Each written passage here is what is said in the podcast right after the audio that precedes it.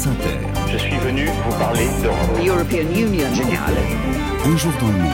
Avec vous, Angélique Boin, et bien sûr, on revient donc sur ce nouveau drame dans la Méditerranée au large de la Grèce. Et cette question, que fait l'Europe?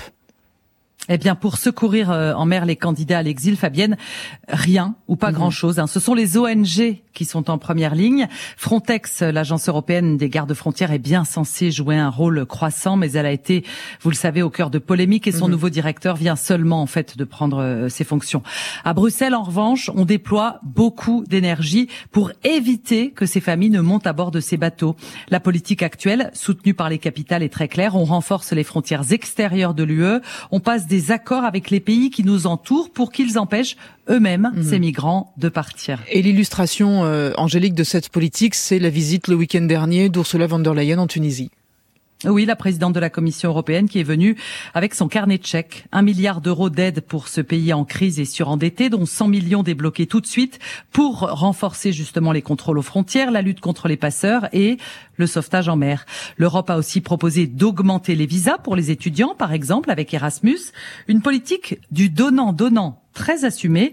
L'eurodéputé centriste Sandro Gozzi est italien, il le reconnaît, c'est une politique délicate, mais selon lui, nécessaire.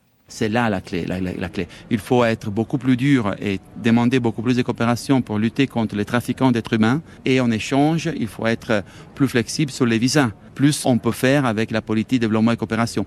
C'est délicat, mais c'est une question fondamentale. Pour reprendre les contrôles sur les flux migratoires, il nous faut des solutions en bonne partie européenne. Et les autres solutions, Angélique, ce sont celles de la loi Asile et Migration, sur laquelle il y a eu la semaine dernière un accord entre les 27. Oui, après des années de blocage, Fabienne, cette future législation alors n'est pas totalement ficelée, mais elle est tout de même sur les rails. La réforme prévoit un système d'entraide entre États membres dans la prise en charge des réfugiés, couplé à un examen véritablement accéléré des demandes d'asile de certains migrants aux frontières. On va faire le tri en quelque sorte entre mhm. ceux qui fuient les guerres et puis ceux qui viennent pour des raisons économiques. Pour ces derniers, on examinera leur dossier en trois mois maximum pour pouvoir les renvoyer rapidement chez eux. Et pour éviter leur éparpillement, on va les garder le temps de cet examen dans des centres aux frontières. L'accord prévoit la création de, de 30 000 places. Les pays de première entrée, Italie, Grèce, Espagne, devront donc s'engager à ne plus les laisser filer dans l'espace Schengen. En échange, les mhm. autres pays européens, en fait, s'engagent à relocaliser, récupérer 30 000 autres demandeurs d'asile par an ou bien à financer leur accueil. Leur accueil, voilà, mhm. euh, en résumé, l'accord euh, sur le papier. Et en même temps, pas trop vite, puisque cet accord entre les 27 doit encore être négocié avec le Parlement. Eh oui, et j'étais d'ailleurs hier à Strasbourg où ce sujet était bien sûr très commenté. Euh, chez les Verts, on est vent debout. Écoutez, euh, Anna Cavazini, elle est allemande et son pays, avec une population euh, vieillissante, veut rester, dit-elle, ouverte aux migrants.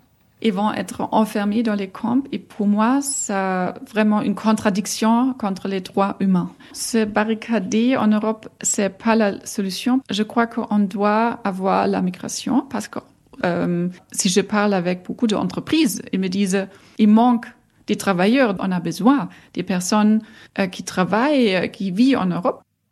À l'autre bout du spectre politique, l'extrême droite, si l'Allemagne a besoin de main-d'œuvre, dit l'eurodéputé français du Rassemblement national Terrier Thierry Mariani, eh bien, qu'elle boucle ses frontières bah, se barricader. Il s'agit de tout simplement euh, garder notre souveraineté en termes de population.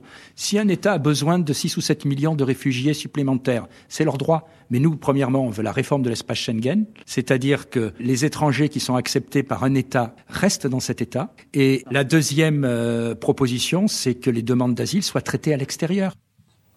Alors au centre et surtout dans les capitales où clairement tout se joue, Fabienne, l'accord de la semaine dernière, couplé à une stratégie très offensive de la Commission en direction des pays de départ et de transit, a l'air de convenir à une majorité. Mais sa mise en œuvre concrète va se heurter à bien des obstacles. Y aura-t-il assez de moyens, de volonté politique? Mhm. La Pologne et la Hongrie l'ont déjà rejeté. Les Européens espèrent en tout cas sa validation formelle avant les élections de l'an prochain. Vous me demandiez, Fabienne, en mhm. ouverture. Que fait l'Europe? Eh bien, son objectif, en tout cas, c'est de présenter aux électeurs un plan d'action précis et réaliste sur ce sujet si sensible avant le scrutin. Voilà, euh, on met avis qu'on va en reparler, Angélique, et assez vite sûrement. Merci beaucoup.